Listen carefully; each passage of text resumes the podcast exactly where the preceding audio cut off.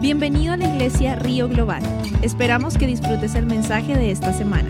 Para más información ingresa a globalriver.org. Gloria a Dios. A lo que usted, vamos al, libro de Ageo. Ageo. Ageo o Ageo. Ageo. Ageo. Ageo en español. Hegel. Hegel. Gloria a Dios. Padre Santo, gracias Señor por esta palabra. Te pido Señor que nos dé el tiempo, Señor, para poder terminar esta, esta, esta palabra que tú tienes para nosotros en esta mañana, que sea ungida por el Espíritu Santo en el nombre de nuestro Señor Jesucristo. Amén y amén. Eh, una de las oraciones que, que la, el hermano Noelvi oró en, la- en el cuarto de, de oración fue que la palabra de Dios hoy nos, nos, nos, ah, nos confronte. Y la palabra de Dios hoy nos va a confrontar, definitivamente. Eh, el mensaje que el Señor tiene para nosotros en este año nuevo que empieza, que es un reto. Y el título de la predicación es Dios te reta a que responda. Dios te reta a que responda. God is, how do you say reto en inglés? Challenge. God has challenged you to respond. Yeah, Dios te, Dios te desafía a que responda. Bueno, yo tengo reto, desafío. Um, so, vamos a, a- a leer un poco larga la, lectura y tengo varios, varios versículos bíblicos y yo que, quería, yo quiero terminar lo que el Señor me ha dado. Um, más adelante le- le digo lo que estoy pensando. Vamos a Ageo 22, Ageo capítulo 2, del 1 al 20. Dice, entonces, el 17 de octubre de ese mismo año, el Señor envió otro mensaje por medio del profeta Ageo. Ageo. De lo siguiente, di lo siguiente a Zorobabel, hijo de Salatiel, gobernador de Judá, y a Jesúa, hijo de Jehozadak, el sumo sacerdote y el remanente del pueblo de Dios allí en la tierra. ¿Algunos de ustedes recuerdan esta casa, este templo, con su antiguo esplendor? ¿Cómo se compara este con el otro? No se parecen nada. Sin embargo, ahora el Señor dice, Zorobabel, sé fuerte. Jesúa, hijo de Josadac, sumo sacerdote, sé fuerte. Ustedes que aún quedan en la tierra, sean fuertes. Así que ahora, manos a la obra porque yo estoy con ustedes, dice el Señor de los ejércitos celestiales. Mi espíritu permanece entre ustedes, así como lo prometí cuando salieron de Egipto, por lo tanto, no teman. El Señor de los ejércitos celestiales dice, dentro de poco haré temblar los cielos y la tierra, los océanos y la tierra firme en- una vez más. Haré temblar a todas las naciones y traerán los tesoros de todas las naciones a este templo. Llenaré este lugar de gloria, dice el Señor de los ejércitos celestiales. La plata es mía y el oro es mío, dice el Señor de los ejércitos celestiales. La futura gloria de este templo será mayor que su pasada gloria, dice el Señor de los ejércitos celestiales, y en este lugar traeré paz. Yo, el Señor de los ejércitos celestiales, he hablado. Le quiero leer hasta el, hasta el 20. El 18 de diciembre del segundo año del rey, reinado del rey Darío, el Señor envió el siguiente mensaje al profeta Ageo.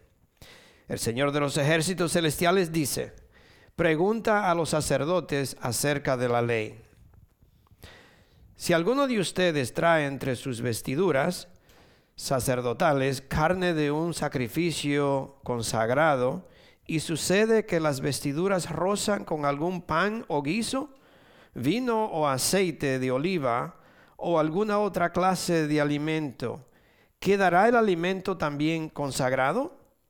Entonces los sacerdotes contestaron, no. Luego, Ageo preguntó, si alguien se vuelve ceremonialmente impuro por tocar a un muerto y después toca cualquier de esos alimentos, ¿se contamina la comida? Sí, contestaron los sacerdotes. Entonces Ageo respondió, Asimismo sucede con este pueblo y con esta nación, dice el Señor. Todo lo que hacen y todo lo que ofrecen está contaminado por su pecado. Miren lo que les, pasaba antes de que comenzaran a edificar los cimientos del templo del Señor. Cuando esperaban 20 medidas de grano, cosechaban solo 10. Cuando esperaban sacar 50 litros del lagar, encontraban solo 20. Yo envié plaga, mojo y granizo para destruir todo aquello por lo que hicieron tanto esfuerzo para producir. Aún así, rehusaban regresar a mí, dice el Señor. Consideren este día, el 18 de diciembre, cuando los cimientos del templo del Señor fueron establecidos. Consider, considérenlo bien. Ahora les doy una promesa. Cuando la semilla aún está en el granero, todavía no han cosechado su grano, ni las vides de, de las higueras, ni los granados, ni los olivos han dado sus frutos. Sin embargo, de hoy en adelante, yo los bendeciré. Dios, como dijo hermana, te, desafía. Dios te desafía o Dios te, te, hace un reto a que responda hoy. La palabra de Dios hoy nos va a confrontar. Y muchos de ustedes, o muchos de las iglesias, hoy, yo lo estoy viendo porque aquí casi han faltado mucho, se quedaron anoche quizás hasta las 4 de la mañana. Pero haga usted un culto de tres horas para ver cuántos se quedan. ¿Sí o no? Yo diría que quería tener una aguja y dejarla caer a ver si se escucha. So, le voy a hacer una pregunta y yo la contesto porque no es para, para, tener una conversación. Los domingos es más una predicación y uno viene a escuchar y a recibir. Y la pregunta no es necesariamente para contestarla, pero ¿qué sería qué, o qué es pressure? Presión. Presión es una insistencia o demanda de atención. Cuando a uno lo presionan a algo, es una insistencia de, o una demanda que yo tengo que poner atención de algo que me están presionando, que me están diciendo. Amén. So, esta presión o esta demanda, esta tensión que me están exigiendo, son las tareas diarias, las cosas que tenemos que hacer, son las tareas eh, que nos empujan por todos lados. Esa presión, esa tensión que demanda el mundo, que demanda la vida, me empuja por todos lados. Ataca nuestro, nuestro día diario, ataca el día de nosotros, ¿no? Algunas veces nosotros venimos a la iglesia y, la presión de tantas cosas nos ataca el, día. Es, salimos de aquí algunas veces, o mi esposa más que yo algunas veces, por la, porque ella trabaja con el teléfono y uy. es, es duro. Esa presión diaria nos, nos, ataca el, el, el esquema. El schedule no, ataca el schedule que uno tiene, ¿no? que tengo que hacer esto, el horario, amén, que tengo que hacer esto, eh, tengo que ir a, tal lugar, termina lo que estaba haciendo, tengo que terminar lo que estaba haciendo, tengo que llamar a tales personas. Esas son cosas diarias. Y parece ser que el mundo, todo el mundo necesita algo de uno. Parece ser que todo el mundo necesita algo que yo tengo que hacer, que la familia, que los amigos, que el trabajo, que la escuela, que el club, que los vecinos. Y todo eso son eh, presión que demandan atención. Yo tengo que atender, yo tengo que, empezar a hacer, ¿qué, ¿qué es lo que voy a hacer? Y usted se da cuenta que poco a poco, al final del día, cuando usted va viendo todo eso, muy pronto usted se va a dar cuenta que usted no puede, eh, ¿cómo, le diría? No tiene fuerza ya para dar más, no, tiene, no, no puede dar más. Usted se da cuenta ya que a través del día usted dice, ya yo no puedo más. No puedo más. Cuando usted se da cuenta que su energía y su tiempo se está terminando, usted se empieza a, preocupar y a querer hacer todo lo que usted pueda hacer, pero ya usted no puede más. ¿Sí o no? Amén.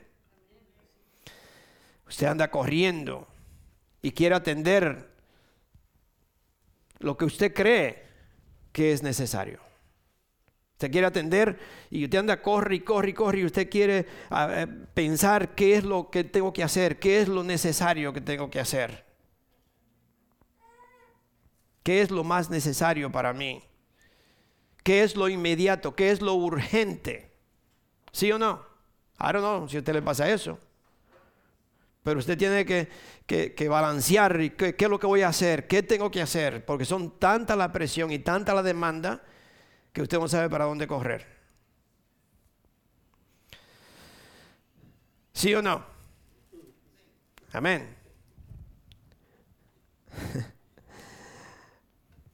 Pero lo importante, acuérdense que le estoy hablando de la presión que demanda la vida, que demanda el día, que demanda todo nuestro alrededor, todas las cosas, pero casi siempre lo más importante se queda atrás.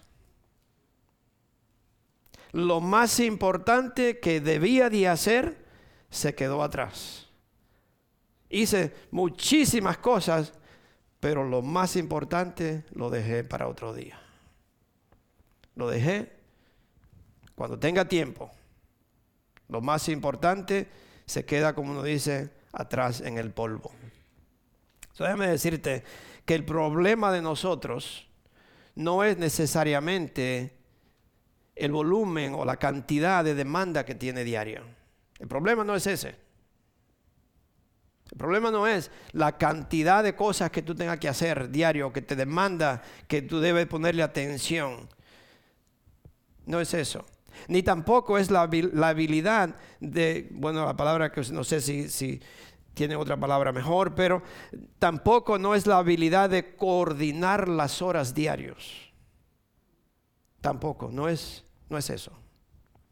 Entonces acuérdese lo que le estoy diciendo, el mundo, las horas, el día, tiene una demanda que presiona y que yo tengo que ponerle atención porque demanda atención. Y no tengo el tiempo para hacer todo esto. Pero desafortunadamente el problema no es el volumen, la cantidad de demanda que tenga, ni la habilidad o la habilidad de coordinar mis horas. Le voy a decir cuál es el problema. Es no saber valorar o ver qué es en verdad lo más importante. Y aquí viene la clave. ¿Qué es lo más importante para mí o para Dios? Porque muchos están haciendo cosas que son muy importantes para ti, pero no para Dios. Y ahí es donde estamos fallando. Porque yo veo las cosas importantes para mí, pero no es lo que Dios me está diciendo.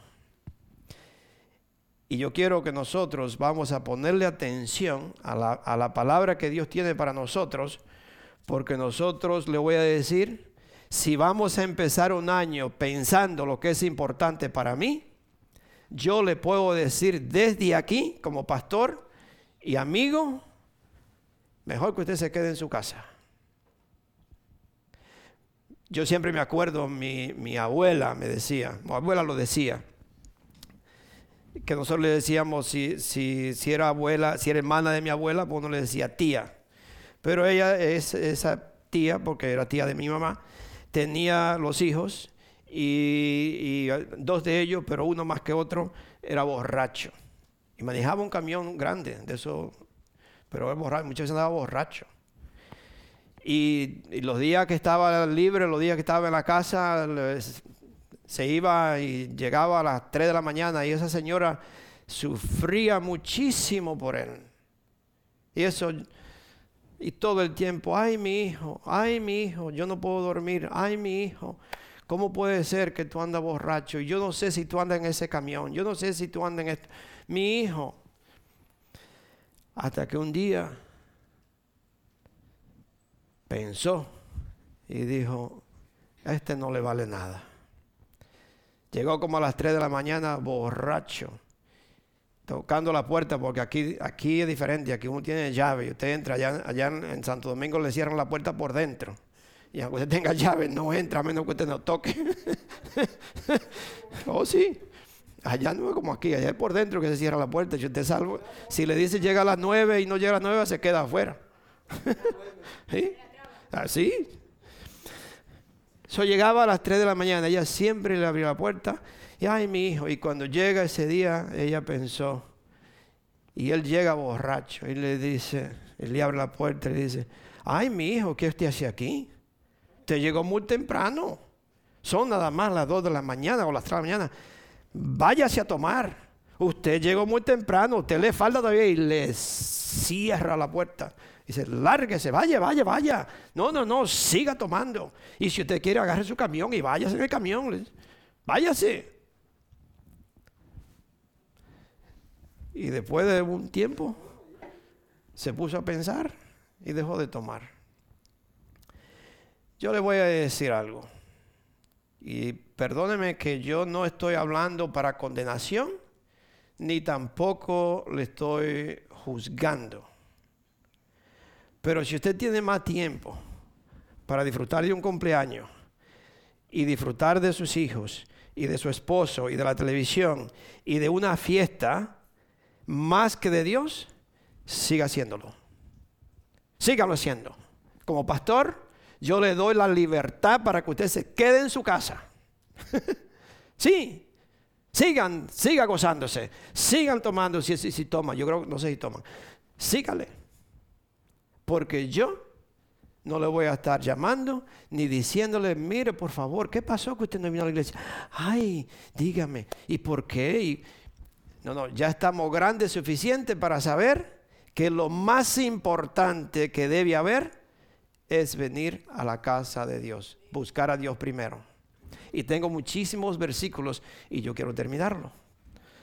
So, yo le quiero leer, apúntelo porque no va a dar tiempo para yo leérselo y que usted también leerlo. Pero apúntelo en Deuteronomio 28, 20. Esto fue una advertencia que Dios le dio al pueblo de Israel antes de que sucediera esto. Dios nos está dando a nosotros las mismas advertencias antes de que sucedan las cosas, porque Dios es bueno. Entonces aquí dice, Deuteronomio 28, 20 dice, el propio Señor te enviará maldiciones, desorden y frustración. ¿Usted cree que eso existe hoy? El propio Señor te enviará maldiciones, desorden y frustración en todo lo que hagas hasta que por fin quedes totalmente destruido. ¿Por qué? Por hacer lo malo y por abandonarme. Yo le voy a leer a varios versículos porque usted va a decir, pastor, pero yo no abandono al Señor. Mire, yo leo la Biblia, yo estoy en mi casa y yo oro y yo no lo he abandonado. Gloria a Dios que no lo he abandonado. Pero quizás Dios sí me dijo, ¿tú crees que me está lavando? Hay varios versículos que yo tengo que leérselo. Vamos, este sí, ustedes pueden buscarlo y yo sé que es rápido en Malaquías. Todo el mundo sabe Malaquías y muchos lo saben, pero no lo quieren escuchar. porque le, le da, le da con un palo. Pega. En Malaquías 1, nos gusta solamente escuchar los mensajes que me van a decir, oh, la gracia de Dios te bendice y tú eres un hijo de Dios y Dios te cuida y cuán bueno es Dios. Y Dios, no, no, no, mis hermanos, Dios demanda, Dios exige una obediencia a Dios y hacer lo que dice la palabra de Dios. Si usted nunca ha escuchado la palabra, si usted nunca ha escuchado la voz de Dios, es porque usted nunca lee la Biblia. Porque Dios está hablando, esta es su palabra, es decir, que Dios me habla porque es su palabra, entonces yo lo escucho si la leo, pero muchos la leen, pero no la escuchan. Versículo 6, capítulo 1 de Malaquía, del 6 al 14, dice, el Señor de los ejércitos celestiales dice a los sacerdotes, ¿ok? Está hablando aquí, me imagino, que no está hablando a los líderes, principalmente líderes ya sea un pastor, sea quien sea, pero a lo, primeramente a los líderes. El Señor de los ejércitos celestiales dice a los sacerdotes, un hijo honra a su padre y un sirviente respeta a su Señor. Si yo soy su padre y su Señor, ¿dónde están el honor y el respeto que merezco? Hágase la pregunta, nosotros debemos de empezar este año preguntándome, ¿en verdad yo honro a Dios? ¿En verdad yo respeto a Dios? Porque si usted no lo está haciendo, Dios está demandando, Dios está diciendo, yo quiero que tú me respondas. Respóndeme porque te estoy preguntando. ¿Dónde están el honor y el respeto que merezco? Ustedes han, han tratado mi nombre con desprecio no obstante, preguntan, ¿de qué manera hemos tratado tu nombre con, desprecio? Ah, Señor, ¿cómo te hemos despreciado? Mostraron su desprecio al ofrecer sacrificios contaminados sobre mi altar. Y entonces preguntan, ¿cómo hemos contaminado los sacrificios? Los contaminaron al decir que el altar del Señor no merece respeto. Cuando ofrecen animales ciegos, cojo, perdón, animales ciegos como sacrificio. ¿Acaso no está mal? ¿Y no está mal también ofrecer animales lisiados y enfermos? Intenten, intenten dar este tipo de regalos al gobernador y vean qué contento se pone, dice el Señor de los ejércitos celestiales. Quizás usted dice, yo no, yo no, yo no le traigo ningún animal, porque yo no tengo animales, yo no, yo no traigo nada de eso. Mis hermanos, hoy en día Dios le está hablando del tiempo que usted le dedica a Dios y las ofrendas que usted le trae a Dios. Todo lo que usted hace para Dios le estamos dando lo último que sobra, lo que nos queda atrás no hay tiempo para venir a la oración, no hay tiempo para venir a la iglesia. Es más importante para mí quedarme en la casa, celebrar un cumpleaños. Es más importante para mí quedarme en la casa porque mi tía me, está visitando y fulano de tal está en la casa y yo tengo que estar aquí y yo tengo que cocinar porque a mi esposo le duele la uña y yo no puedo ir a la iglesia porque mi esposo no se puede parar.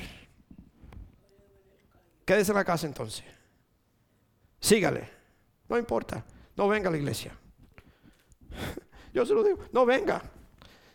Yo voy a seguir igual. Usted no venga.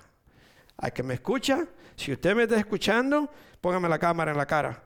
Si usted me está escuchando y usted cree que un hijo es más importante que Dios, porque el hijo le, merece el cumpleaños, o porque, I don't know, tiene que hacer una comida porque viene, el, I don't know, quien sea. Si es más importante, quédese en la casa. A la cámara, lo que me están escuchando, no venga. No venga. No, no, no, no. Yo se lo digo. No venga. Quédese en su casa. Y sígalo haciendo. sígalo haciendo. Pero vamos a ver al final. ¿Hasta dónde vamos a llegar? Yo no estoy aquí para yo no estoy aquí para manipularlos ni nada. Yo estoy aquí para decirles la verdad de la palabra de Dios.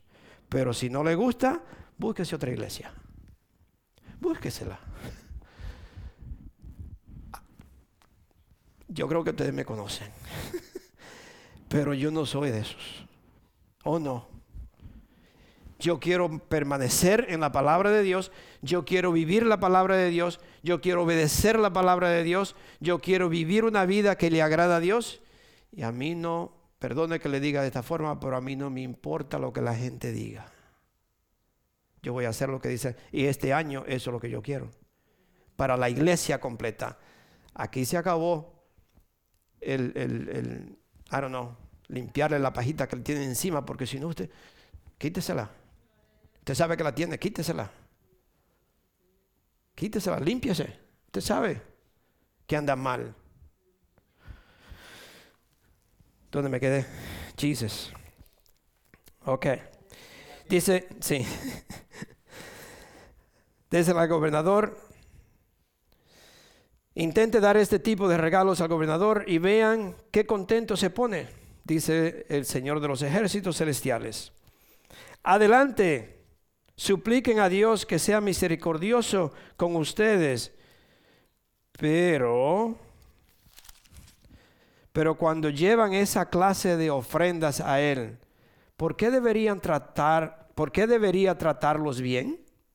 Pregunta el Señor de los ejércitos celestiales. Cuando nosotros tratamos a Dios de esa forma, ¿qué, qué, por qué podría yo exigirle a Dios, ay Señor, bendíceme, ay Señor, que necesito, ay Señor, que estoy mal? ¿Por qué Dios tendría que responderme a mí?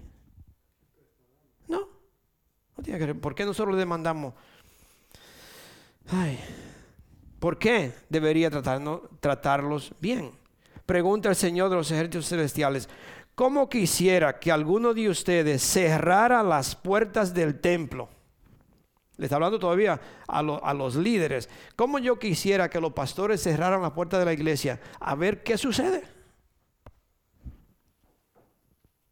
¿Cómo quisiera que alguno de ustedes cerrara las puertas del templo para que esos sacrificios despreciables no fueran ofrecidos? No estoy nada contento con ustedes, dice el Señor de los ejércitos, ejércitos, celestiales, y no aceptaré sus ofrendas. Sin embargo, mi nombre es honrado desde la mañana hasta la noche por gente de otras naciones. En todo el mundo ofrecen incienso dulce y ofrendas puras en honor a mi nombre pues mi nombre es grande entre las naciones, dice el Señor de los ejércitos celestiales. ¿Se acuerdan cuando aquella gente en, el templo de muchísimo dinero tiraban la cantidad de dinero que toda la congregación lo escuchaba y, y para eso era un orgullo y todo el mundo reconocía, wow. Y una viejita trajo dos monedas. Dios vio el corazón, un corazón puro, una mujer entregada a Dios, una mujer dedicada a servirle a Dios y dio todo lo que tenía, dos moneditas. Y Dios dijo, ella dio muchísimo más que aquellos. ¿Por qué? Porque Él vio el corazón, no la cantidad.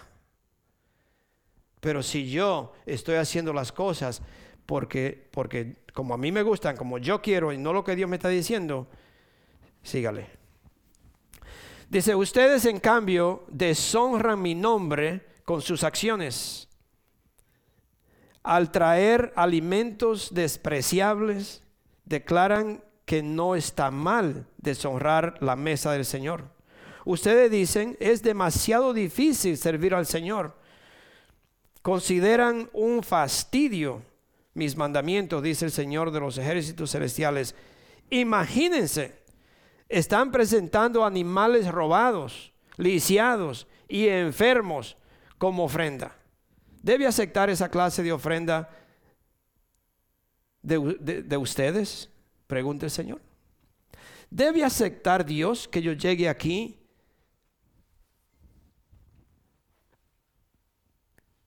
me la paso abotezando, la corbata del pastor se mueve para adelante de la botezo tan grande suyo.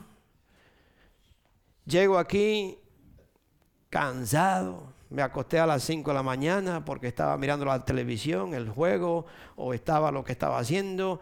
Entonces usted, usted mi hermano, mi hermana, usted lo que está haciendo, trayéndole cosas a Dios que Dios la detesta. Porque si yo voy a estar en la presencia del Rey de Reyes, Señor de Señores, el Dios Todopoderoso, el cual murió por mí, derramó su sangre, me compró con su vida. Y yo voy a estar aquí con las manos.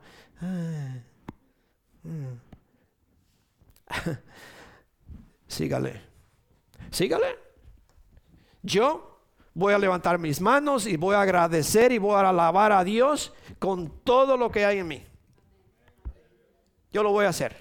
Aquí, en mi casa y donde quiera que sea. Yo voy a alabar a Dios. Yo no lo puedo forzar, usted sígale. Pero yo no.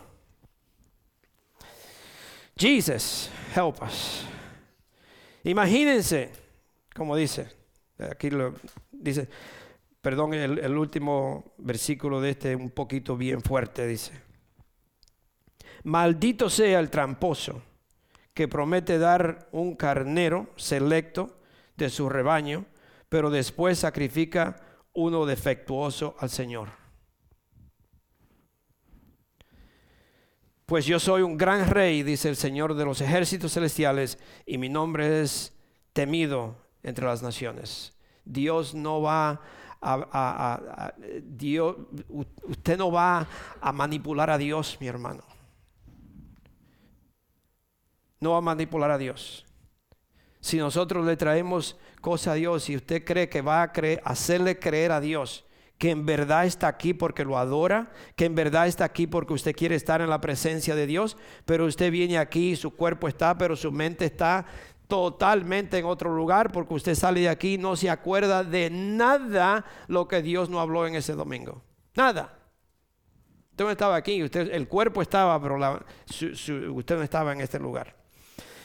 Todo esto es para las personas que andan mal con Dios. No le estoy diciendo, ah, como le dije, lo que el Señor está hablando a nosotros es, nos está diciendo, respóndeme, respóndeme, si puedes responder, ¿no? Vamos a, bueno, yo le leo, no vaya ahí porque si no, no da tiempo. Lamentaciones, capítulo 3, del 37 al 40, dice, ¿quién puede ordenar que algo suceda sin permiso del Señor? ¿Quién de nosotros puede hacer algo sin el permiso de Dios? Yo le voy a decir que usted ni siquiera puede pestañear a menos que Dios no le haya dado la habilidad y la gracia, la misericordia de Dios para usted poder cerrar sus ojos. No hay nada que usted pueda hacer, nada que yo pueda, eh, I don't know, pensar que puedo hacer a menos que Dios no me dé el permiso para hacerlo. No envía el Altísimo tanto, tanta, perdón, tanto calamidad como bien. El versículo 39 dice, entonces, ¿por qué nosotros, 39, perdón, estoy leyendo en, Lamentaciones 3 y el, el versículo 39 dice, entonces, ¿por qué nosotros, simples humanos, habríamos de quejarnos cuando somos castigados por nuestros pecados? ¿Cómo nosotros podríamos quejarnos con Dios si yo sé que yo no estoy haciendo las cosas bien? Si yo sé que yo no vivo bien, ¿cómo yo le voy a exigir a Dios? Oh Señor, ¿por qué me pasó aquello? Oh Señor, ¿por qué esto? ¿Por qué aquello? ¿Por qué aquí? si yo vivo una vida bien, lo que me venga, Dios lo cambia para el bien. Lo que me venga. Si usted al final del día, usted se llega a su casa y usted regresa al cassette y, por la noche usted se, se, pone a pensar o en oración, Señor, muéstrame si hoy, Señor, yo he hecho algo, he pensado algo. El Espíritu Santo inmediatamente nos va a dar, nos va a dejar saber y en ese momento, yo en ese instante yo me arrepiento, le pido perdón a Dios si lo hice sin darme cuenta, si lo hice sabiendo, Padre Santo, perdóname por tal y tal cosa. Cuando yo le pido perdón a Dios, cuando yo me arrepiento de algo, Dios es justo y verdadero para perdonarme. Pero yo tengo que reconocer que fallé. Si usted reconoce que, que, ha fallado, Dios le perdona. Entonces Dios cambia. Si algo pasó, Dios lo cambia para el bien, porque el enemigo me hizo tropezar lo que fuera, pero yo le pedí perdón a mi Dios. Y Dios, yo me arrepiento de tal cosa. Amén. So, pero ¿cómo le vamos a decir a Dios? ¿Cómo nosotros, como simples humanos, habríamos de quejarnos cuando Dios nos castiga por ser pecadores, por pecar? En cambio, probemos y examinémonos o examina, examinémonos nuestros caminos y volvamos al Señor. Examine su camino. Mire a ver si usted va bien. Examine por la noche cuando llega, cuando termine el día. ¿Hice las cosas bien? ¿Le fallé a fulano? ¿No le hablé bien a fulano de tal? ¿No le hablé bien a mi esposa hoy? Cuando llegué a la casa tiré las cosas. I don't know. Póngase a pensar, ¿dónde yo fallé? Y pídale perdón a Dios pero no vaya a, pensar que Dios no me va a dar la consecuencia o el castigo de la desobediencia. Otro versículo que le quiero leer es en Levítico 26, del 18 al 20. Dice la palabra de Dios, y si a pesar de todo esto todavía me desobedecen. Acuérdense que Dios lo que le está diciendo es, le está hablando, le está dando una información y le está diciendo, ustedes tienen que vivir de esta forma, pero si no lo hacen, le va a pasar de esto y esto y esto. Y si todavía con esto no aprenden, le va a pasar algo todavía peor. Dios lo dice. O sea, entonces Dios nos está dando una información y nos está diciendo un consejo. Nos dice, mira, haz las cosas de esta forma. Si tú lo haces de esta forma, te va a ir de esta forma. Y si todavía así no aprende, te va a ir todavía peor. ¿Sí o no? Eso, es lo que está diciendo. Si usted se pasa por la luz roja, le dan un ticket y quizá usted tiene que ir a la corte. Si lo hace otra vez, quizá le dan otro ticket y para la próxima capaz que le quitan la licencia. Porque le están dando, le están dando unas advertencias. No lo vuelva a hacer. No lo vuelva a hacer. Dios no, nos dice esto, no es que aquí en Levítico Dios ya le está dando unas advertencias, le está diciendo, mira, tiene que ser de esta forma, de esta forma, pero si lo haces de esta forma, esto te va a suceder. Entonces dice, el versículo de capítulo 26 del 18 al 20 dice, y si a pesar de todo, todo esto, todavía me desobedecen, los castigaré lo castigaré siete veces por sus pecados. Quebrantaré su espíritu orgulloso al hacer, mire lo que dice, al hacer que el cielo sea tan rígido como el hierro y la tierra tan dura como el bronce. Todo su trabajo será en vano, porque la tierra no dará cosechas y los árboles no producirán fruto. ¿Por qué usted cree cuando hay calamidad, cuando hay escasez, cuando no llueve, es por el pecado del hombre. No es otra cosa. No es que, oh, I don't know, el sol, no sé. Es el pecado del hombre que hace que todo esto suceda. Pero yo quiero que ustedes vean la diferencia, porque no le quiero dar todo, todo negativo, pero la diferencia cuando una persona se vuelve a Dios o una persona pone a Dios primero en su vida. Quiero que usted lo vea porque esto es muy bonito. ¿Sabe? No, cuando nosotros ponemos a Dios primero, en Levíticos 26, el mismo capítulo. Cuando Dios, cuando usted pone a Dios primero, cuando yo busco a Dios primero, cuando yo vengo a la iglesia, cuando yo estoy en la palabra de Dios, cuando yo camino la palabra de Dios, cuando yo obedezco lo que Él me dice, mire lo que dice. Y solamente esto es un pedacito, un, dos versículos que le voy a leer, tres. Y es en Levítico 26 del 9 al 14, al 13. Dice, cuando usted busca al Señor primero, cuando el Señor es primero en su vida, cuando yo obedezco al Señor, cuando yo hago lo que Él dice que yo haga, mira la diferencia. Dice, los miraré con agrado, los haré fértiles y multiplicaré su pueblo. Cumpliré mi pacto con ustedes. Tendrán tal abundancia de cosechas que será necesario deshacerse del grano viejo para que haya lugar para la nueva cosecha. Viviré entre ustedes y no lo despreciaré. Caminaré con ustedes, seré su Dios y ustedes serán mi pueblo. Yo soy el Señor, su Dios, quien los sacó de la tierra de Egipto para que ya no fueran esclavos. Yo quebré de su cuello el yugo de la esclavitud a fin de que puedan caminar con la cabeza en alto. Sino, mis hermanos, yo no, yo no entiendo, veníamos hablando con mi esposa, yo no entiendo la verdad, no, no me cabe por qué es que el ser humano es tan torpe. Hago una cosa mal, no me va bien, por un rato me va bien y vuelvo a hacer la cosa mal. Sí, entonces yo vuelvo a hacer lo que no está bien y me pregunto por qué me va mal. La verdad que eso es, eh, en, unas palabras, eso es ser tonto, ¿no? ¿Cómo yo voy a hacer una cosa que sé que no me va a ir bien? La voy a volver a hacer.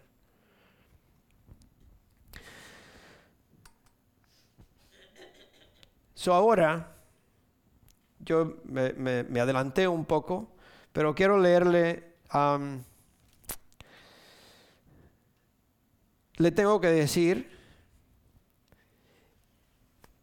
o dejar, le tengo que decir esto, que sus valores, nuestros valores o prioridades, prioridades, se reflejan en cómo yo voy a usar mis recursos, mi tiempo y mi dinero. Lo que yo le pongo prioridad en mi vida, o lo que es más importante para mí, no para Dios, más importante para mí. Acuérdense que, que eh, esa presión y todo eso me lleva a hacer las cosas o lo que es importante para mí. No, esto es muy importante para mí. Es porque yo quiero, es porque yo necesito, es porque yo voy. Pero a Dios ni le damos caso.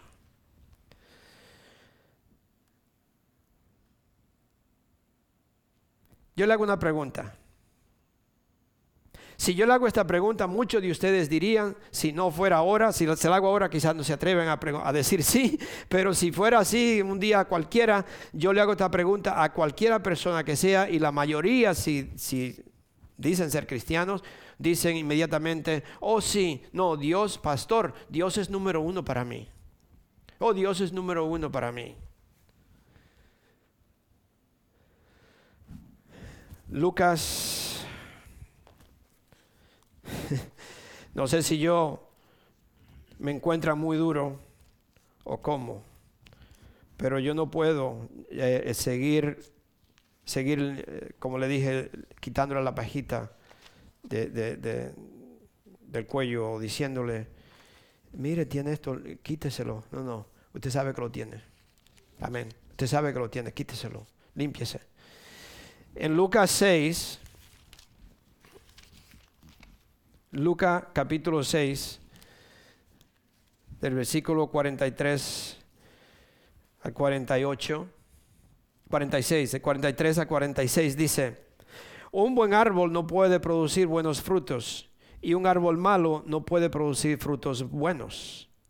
El árbol se le identifica por su fruto. Los higos no se recogen en los espinos y las uvas no se cosechan en las zarzas. ¿De usted, que cuando usted escucha estas cosas, ¿de qué, usted cree que Dios está en verdad hablando? ¿Usted cree que en verdad Dios está refiriéndose a, una fruta? Se está refiriendo a nosotros, mis hermanos. No nos vamos a ser los tontos, porque el día que usted tenga que, enfrentar a Dios y usted va a decir yo no sabía, Dios le va a decir, tú lo sabías exactamente. A mí no, a, Dios no lo vamos a engañar. Dice, una persona buena produce cosas buenas del tesoro de su buen corazón y una persona mala produce cosas malas del tesoro de su mal corazón. Lo que uno dice brota de lo que hay en el corazón. Entonces, lo que yo, mis prioridades reflejan cómo yo voy a usar mis recursos, mi tiempo, el dinero, la fuerza y el talento. Y como le dije, si yo le preguntara si Dios es número uno, la mayoría de gente dicen sí. Dios es número uno para mí, pastor. Mentira, hipócrita y todo lo que usted yo le puedo decir. Porque la silla que usted ve aquí hoy vacía refleja quién somos. Lo que me escuchan. Como dice, hay personas que dicen, ay, no es bueno que la persona se sienta mal. Siéntase mal.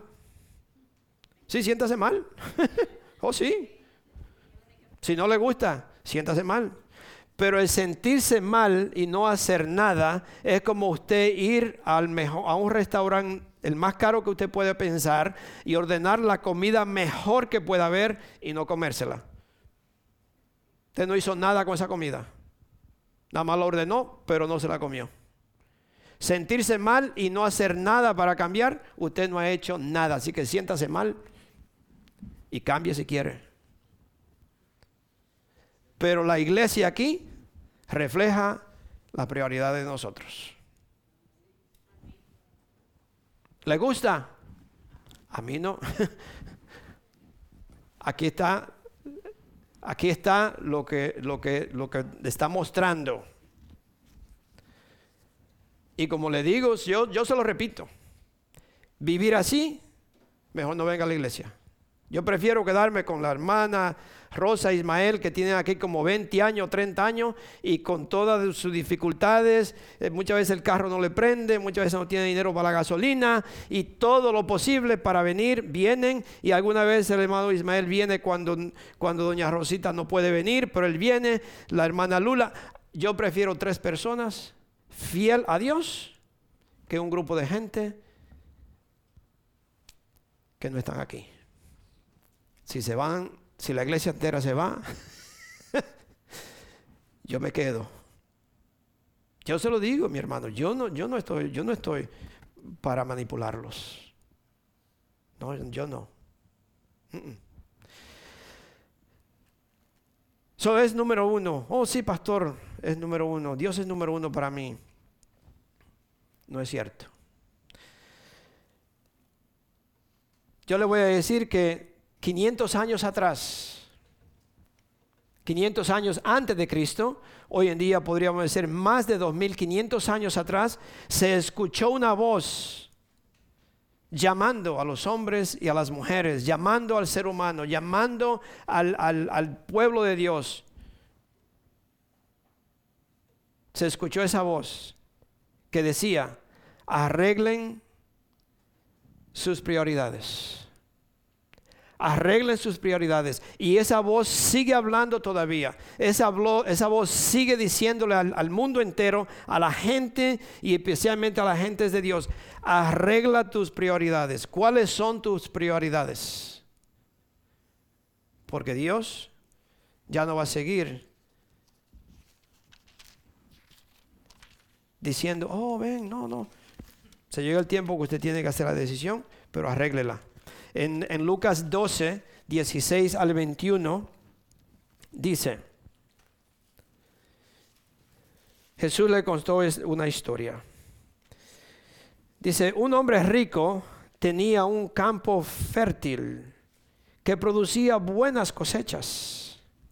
Algunos de ustedes tienen trabajos y tienen la posibilidad de cosechar buenas cosechas, ya sea su trabajo, su negocio, lo que sea. Ustedes están, ustedes están produciendo buenas cosechas.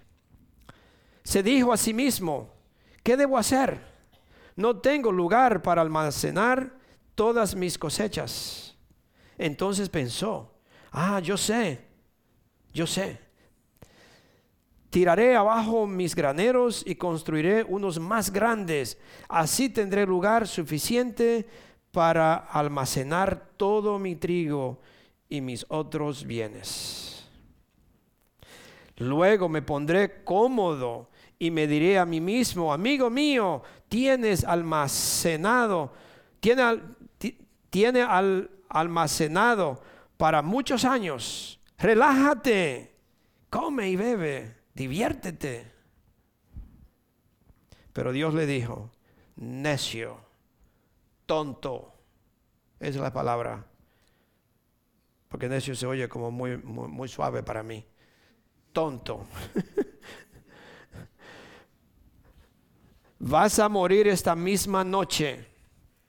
¿Y quién se quedará con todo aquello por lo que has trabajado? ¿Cuál era la prioridad de este hombre? Almacenar todo lo que tenía.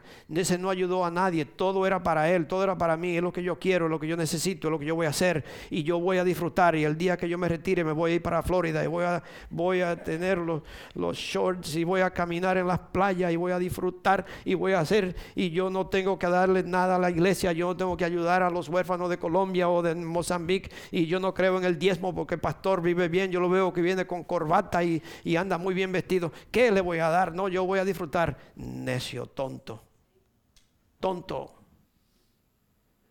Lo que usted da a la casa de Dios es para Dios.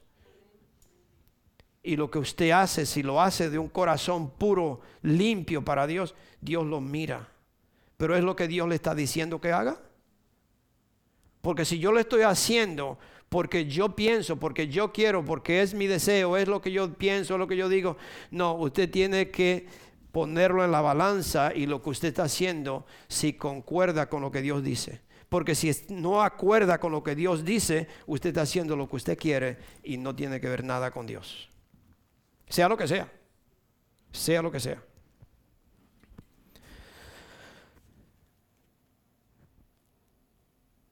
Otro, otro versículo que le quiero leer. No sé si nos va a dar tiempo para todo esto. Gloria a Dios es en Lucas 14, 18 a 24.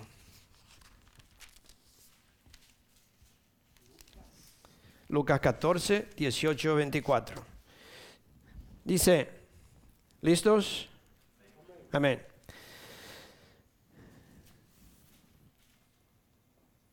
Aquí había una fiesta, como le dije, las prioridades de nosotros. Dice, pero todos comenzaron a poner excusas cuando el Señor lo invitó. Le mandó una invitación. Esta fue la, parábola de la, gran, de la gran fiesta.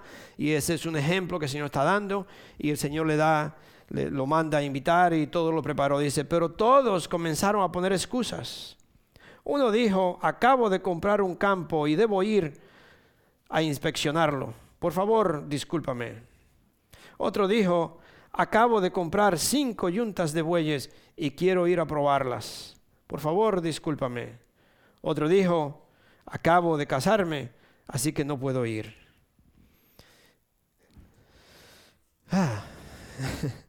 El sirviente regresó y le informó a su amo lo que le había dicho. Su amo se puso furioso y le dijo, ve rápido a las calles y callejones de la ciudad e invita a los pobres, a los lisiados, a los ciegos y a los cojos.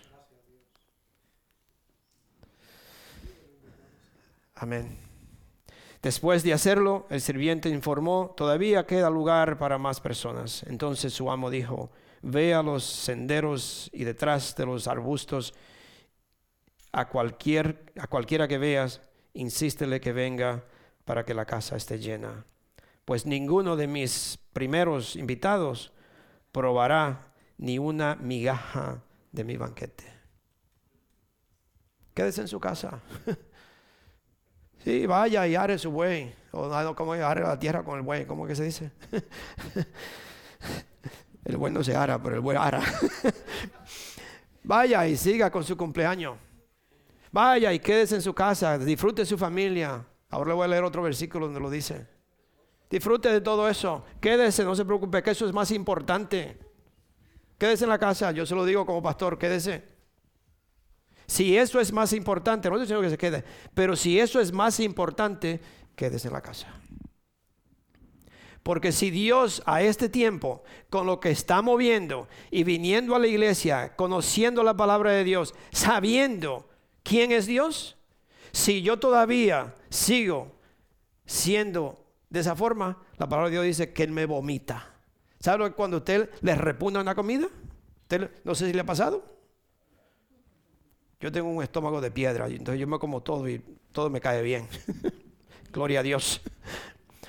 Pero sí, cuando usted tiene una comida que le repugna, usted siente una cosa y todo va para afuera. Eso es lo que Dios está diciendo.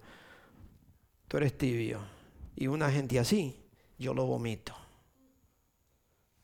¿Le gusta? Yo espero que le esté molestando. Pero si yo se lo estoy diciendo como Dios me lo dio a mí, es tiempo que tú respondas. Es tiempo que la iglesia de Dios responda. Nosotros tenemos una amiga que nos dijo que fue a, eh, no sé si, a ella le dijeron, eh, eh, un pastor que fue a Jerusalén y estaba en la, en la, en la pared de, ¿cómo se dice? De, lamentos. Y había un judío, había un judío y, el judío empezó a hablar con él y él le dijo, el, hombre, el pastor le dijo, tú sabías que, bueno, dice, quizás te puede ver en problema porque aquí eh, un rabí no puede hablar con una persona como yo, le dijo. Y él le dijo, yo soy cristiano. Yo soy cristiano. Y, sí, y te sorprende de cuántos de los que están aquí son cristianos. Lo que pasa es que nosotros no podemos hablar. Y, le dijo, entonces esa persona, el, rabí le dijo al pastor, le dijo, tú sabes que Cristo ya viene. Y él le dice, entonces el rabí le dice, pero la iglesia no está preparada para recibirlo. Ustedes no se han preparado. Y él andaba, el pastor andaba con un grupo y dice, espérame, espérame, espérame. Y va, dice, pero el grupo estaba no en una esquina allá, sino al otro lado, ahí mismo. Dice, espérame, espérame, déjame traer mi grupo para que le, escucharan. Y cuando va y dio la vuelta, se desapareció el rabino. No lo vio, se perdió el judío, la persona que estaba ahí, se desapareció. Y él dice, no había forma que esta persona se, desapareciera de, de, aquí a allí. Se desapareció. Y hasta el día de hoy, ese, es un pastor, una amiga de nosotros nos dijo que él, le contó a ellos. Hasta el día de hoy, él puede pensar, ese era un ángel de Dios, que me vino a decir, la iglesia no está preparada. La iglesia no está preparada para recibir a Cristo. Hay mucha, en la iglesia, dentro de la iglesia, hay mucha hipocresía, mis hermanos. Dentro de la iglesia. Hipocresía, quiero decir, es aparentar que estoy, que en verdad estoy entregado a Dios, aparentar que vivo una vida para Dios, pero es mentira. La iglesia no está preparada. Y este año, mis hermanos, eso es lo que yo le estoy pidiendo a Dios, que nosotros podemos escuchar lo que Dios está hablando que yo pueda responderle a Dios. Que Dios me está retando, me está exigiendo que yo le responda. La iglesia no está respondiendo. La iglesia no quiere escuchar. Vamos a Mateo 10, 37 39. Vamos por mitad. ¿Cómo quisiera yo que los niños pudieran tiempo para que se quedaran hasta las 3 de la tarde, porque si usted, si nosotros nos mantenemos despiertos hasta las 3 de la mañana con tonterías, pero se nos hace difícil venir a la iglesia y pasar, no, de, lo pasa pastor que después de una hora ya la mente mía no puede recibir más. Ah, pero si veo un juego por cuatro horas, sí recibe. Uh, entre más largo el juego, mejor todavía. Oh my God. Cocina de nuevo, le dice a la mujer. Hazte los tacos otra vez de nuevo. ¿Sí? no, no, no, no. Es que vamos a empezar un año, en verdad, sirviéndole a Dios, escuchando a Dios. En Mateo 10, del 37 al 39, dice, si amas, para los que me escuchan, para todos nosotros, si amas a tu padre y a tu madre más que a mí, no eres digno de ser mío. Mire dónde, dónde, y es Jesucristo que está hablando. No crea que es, porque la palabra de Dios es palabra de Dios. No importa si fue el profeta que la escribió, no importa quién, quién Dios eligió para que escribiera, como quiera, es palabra de Dios. Pero en este caso, el mismo Jesucristo está hablando, el mismo Dios está hablando.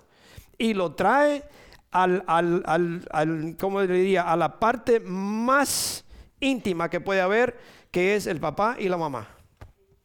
Quien me toca a mi mamá tiene que pelear conmigo. no, así, así siempre dice, especialmente el hombre hispano. El que le habla de la mamá a uno, uh, el papá quizá un poquito menos, Pero cuando le habla, pero Jesucristo se atrevió a decirle exactamente lo, a las personas. Si tú amas a tu padre o a tu madre más que a mí, tú no me puedes seguir a mí. Porque tu papá y tu mamá están detrás de mí. Yo estoy primero. Si no te gusta, no venga. No venga.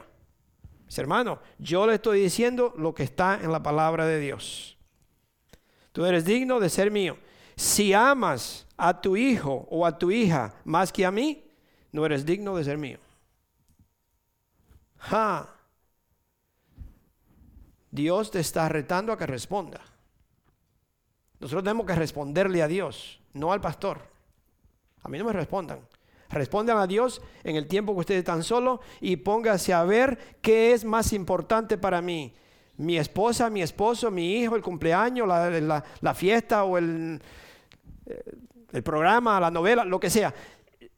¿Qué es más importante para mí? ¿Es Dios en verdad o no es Dios?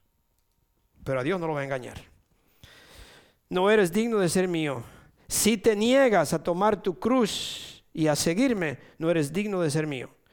Si te aferras a tu vida, la perderás, pero si entregas tu vida por mí, la salvarás.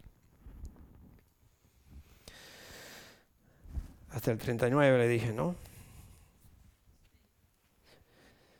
So, aquí vemos cuando el profeta empezó a hablar y le dijo a la, a la gente, en esos 2500 años atrás, o 500 años antes de Cristo, él sabía que las personas se habían desviado y él sabía lo que ellos tenían, cómo tenían que volverse a Dios, tenían que volver a poner sus prioridades en reglas y arreglar la forma que ellos pensaban, la forma que hacían las cosas y tenían que volverse a Dios. Y el profeta le hizo ese reto y hoy Dios también te está haciendo esa advertencia, ese reto, Dios te está diciendo, respóndeme. Dios te está diciendo eso hoy, respóndeme hoy a la gente de hoy. Dios nos está hablando a nosotros, respóndanme. Ese reto es para hoy. Y muchos, muchas personas se han vuelto al Señor físicamente. Cuando usted escucha esto, quizá la semana que viene usted ve mucha gente aquí, ok, oh pastor, y como el pastor predicó, y ahí yo tengo que estar en la iglesia porque que si no me ve el domingo, quizás me va otra vez y, y usted viene. Pero usted viene aquí físicamente, en apariencia. Usted no está aquí en verdad porque eh, porque en verdad ama a Dios o porque usted no quiere que la pastora lo llame o que el pastor le pregunte. Y usted viene aquí solo por eso. Lo mismo, si usted viene así, no venga. No, no venga. Porque yo le he dicho a ustedes miles de veces, yo soy el pastor William y nada más. Yo no he hecho nada por ustedes. Lo único que hago es venir y darle advertencia, hablarle de Dios, pero el que murió fue Cristo. Él fue que derramó su sangre. Si usted viene aquí por mí, se equivocó. No venga por mí. No venga porque predico feo, porque predico bueno, porque usted no encuentra otra iglesia, porque si usted viene solo por eso, no venga. tiene que venir porque en verdad ama a Cristo. Porque en verdad reconoce que necesita de Dios. Usted necesita de mí. Yo no le tengo nada que darle. Si por ahí hay pastores que, que usted le hacen creer que ellos le dan todo, mentira. El único que me da todo es Dios y el único que me protege es Dios y el único que murió por mí fue Él. Nadie más. Nadie más. Fue Dios. So, no venga aquí porque mi esposa tiene una cara bonita. Ah, hola, ¿cómo estás? Dios te bendiga. ¿No? Si usted viene por esa carita, usted va a encontrarse en un lugar caliente. Porque la cara de mi esposa no salva a nadie. La cara de mi esposa no salva a nadie, ni la mía tampoco. So, hay muchas personas que vienen al Señor, pero no vienen en verdad están aquí físicamente, pero en apariencia nada más. Pero su corazón está lejos de Dios. Vamos a Mateo 7. Yo quisiera que poder terminar a las 5 de la tarde. Ya llegó su Heidi, los, los jóvenes se fueron. Gloria a Dios, su Heidi, que llegaste a tiempo. Mateo 7, 21.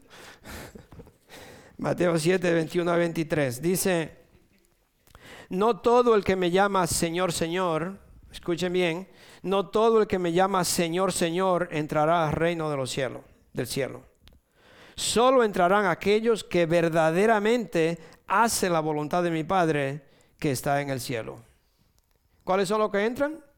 Solamente las personas que verdaderamente hacen la voluntad de Dios. Verdaderamente. No que usted haciendo aparentar que lo está haciendo o haciendo creer o lo que fuera. Oh, yo, yo. No, si usted no está haciendo verdaderamente la voluntad de Dios, usted no tiene parte de Dios. El día del juicio muchos me dirán, Señor, Señor, profetizamos en tu nombre. Señor, Señor, yo fui a la iglesia todos los domingos. Sí, hasta los estudios, aunque era un poquito boring, pero yo fui a los estudios, Señor. yo estaba allí.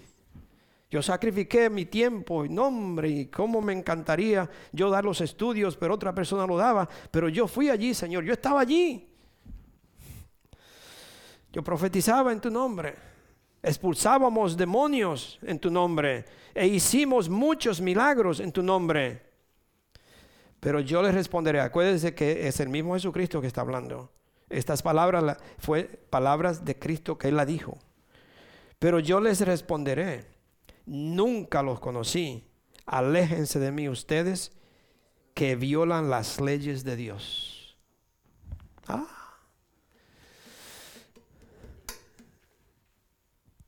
¿Le va a responder a Dios o no le va a responder a Dios? Dios está demandando, mis hermanos, estamos en los últimos tiempos y Dios está demandando que Dios, que el, pueblo de Dios le responda.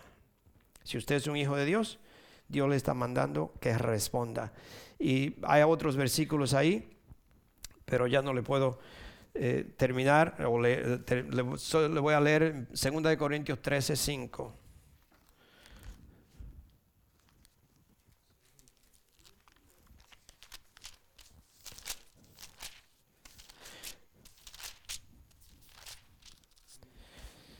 Segundo de Corintios 13, 5. Examínense. Examínense para ver, para saber si su fe es genuina. Pruébense a sí mismo. Sin duda saben que Jesucristo está entre ustedes. De no ser así, ustedes han reprobado el examen de la fe genuina. Pruébense a sí mismo, sin duda saben sin duda usted sabe que Jesucristo está entre, entre ustedes.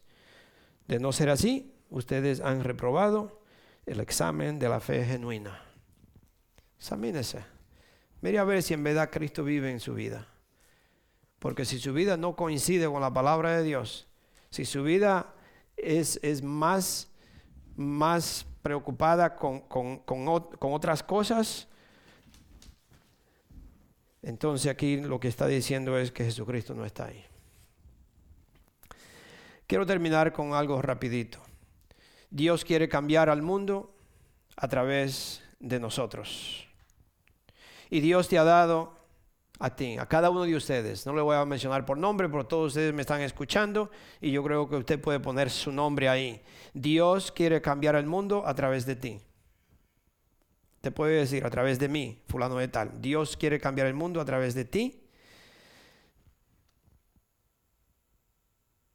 Él quiere, él quiere que tú trabajes en la iglesia, que tú trabajes en tu propio trabajo, que tú trabajes en tu casa, pero ya es tiempo de empezar a trabajar. Es el tiempo ahora de nosotros empezar a trabajar como hijos de Dios y Dios demanda que tú le contestes, que tú le digas sí o no. Ya es tiempo de trabajar.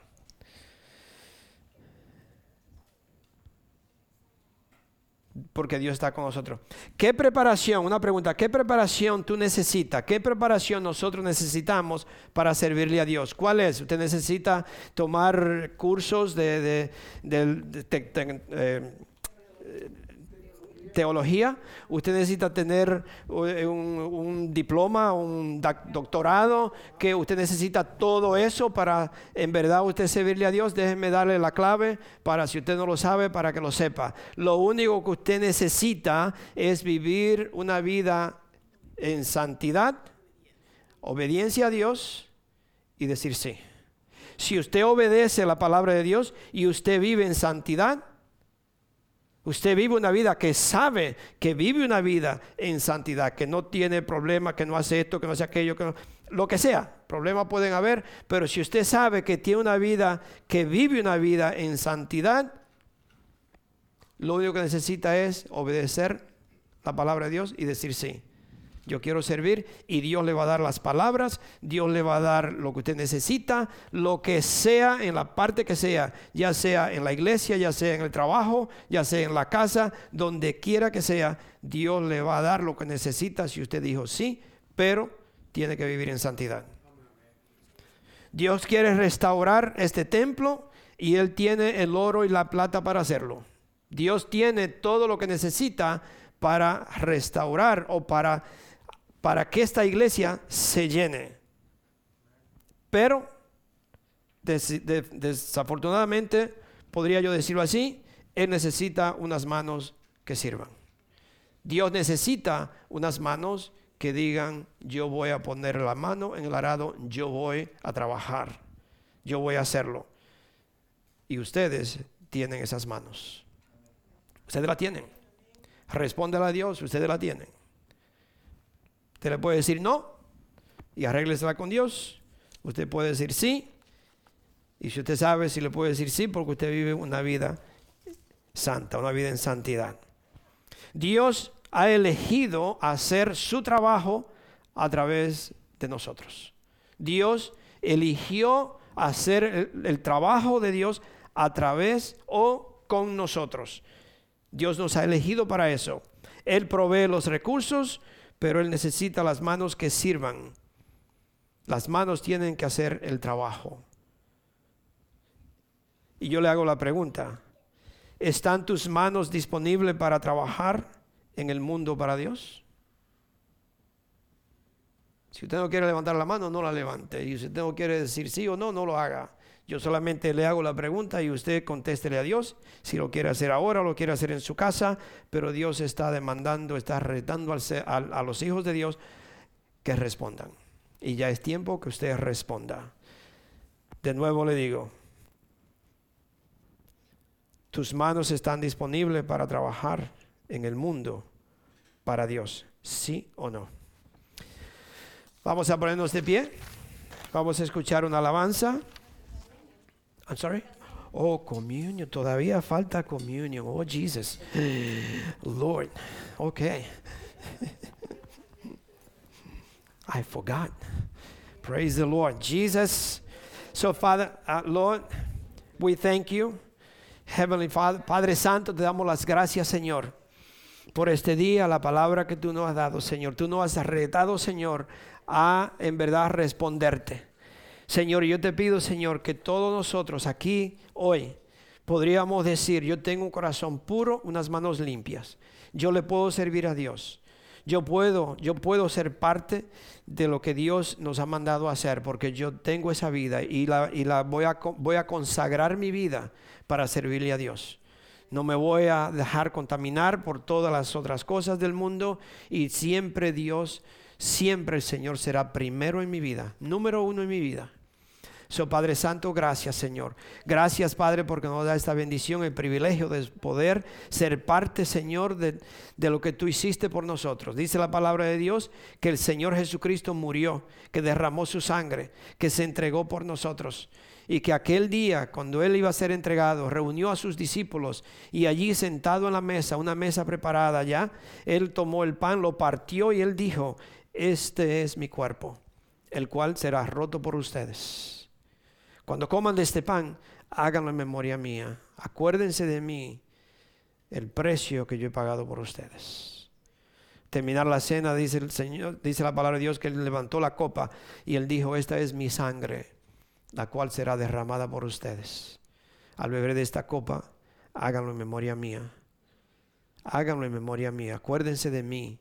So Padre Santo, nosotros al venir a esta mesa, te damos las gracias que tú pagaste el precio por nosotros y que hoy nosotros somos hijos de Dios porque tú nos has lavado, nos has limpiado con tu sangre, no nos ha comprado.